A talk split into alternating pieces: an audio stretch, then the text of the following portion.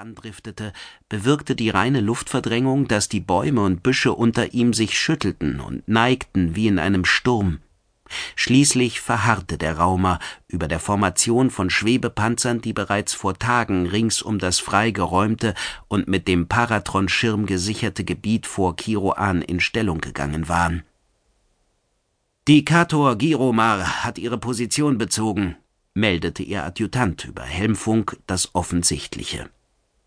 Vereator Zaroja Dabak meldet Bereitschaft. Verstanden, antwortete Kiroan. Danke der Kommandantin für ihre Unterstützung, Rivienne. Sie betrachtete den Raumer mit gemischten Gefühlen. Er vermittelte Sicherheit. Was immer in den nächsten Minuten geschah, so leicht würde sich nichts der geballten Feuerkraft des Flaggschiffes der Kristallbaronie entgegenstellen können. Andererseits war es erschreckend, dass auf dem Hauptplaneten der Kristallbaronie, Girmomar, am Rande der Hauptstadt Chernos, überhaupt die Notwendigkeit einer solchen Präsenz bestand. Sie konnte nur hoffen, dass die Vorsicht unnötig war. Kiroan wandte den Blick wieder zur Szenerie unmittelbar vor ihr. Status der Schirmgeneratoren? Alle auf maximaler Energie, kam die Antwort. Feldkonfiguration ist wie berechnet. Gut. Das halbkugelförmige Paratron-Schirmfeld durchmaß fast 600 Meter. Kiroan starrte das eiförmige, irgendwie organisch wirkende Ding im Innern an. Durch den Blauschimmer waren kaum Einzelheiten an dem ebenfalls blauen, mehr als 500 Meter langen Objekt zu erkennen.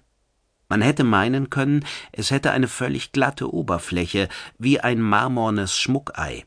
Nichts hatte bislang dieser Oberfläche etwas anhaben können, aber es war klar, dass nichts Gutes aus dem Inneren kommen würde. Hinter dem Ei, jenseits der Schirmfeldkuppel, lag die kristallblaue Traumlandschaft einer Stadt voller Bewohner, die Kiroan vor diesem Ding zu schützen hatte. Kiroan warf einen kurzen Blick auf die Katsugo-Kampfroboter, die sie flankierten. Sie fühlte sich nicht recht wohl bei der Aktion, obwohl sie selbst sie ins Leben gerufen hatte. Ich habe eine kleine Armee und einen Gwalon-Raumer im Rücken. Das gesamte Viertel Giri-Schatten ist evakuiert und das Paratron-Feld ist auf die zu erwartenden Kräfte abgestimmt. Was kann schiefgehen? Kiroan spürte den Schatten des Raumschiffes auf sich und fröstelte. Haben wir überhaupt eine Wahl? Sie schloss den Helm ihrer schweren Kampfrüstung. Kurz überlegte sie, sich in einen der Schwebepanzer zurückzuziehen. Sie verwarf die Idee, was immer nun unter der Schirmfeldkuppel geschah. Sie wollte es mit eigenen Augen sehen. Zündung, Rivienne. Jawohl, Arthur. Sie atmete tief durch. Bevor die Luft ihre Lunge verlassen hatte, erzitterte der Boden und ein Grollen drang aus der Tiefe.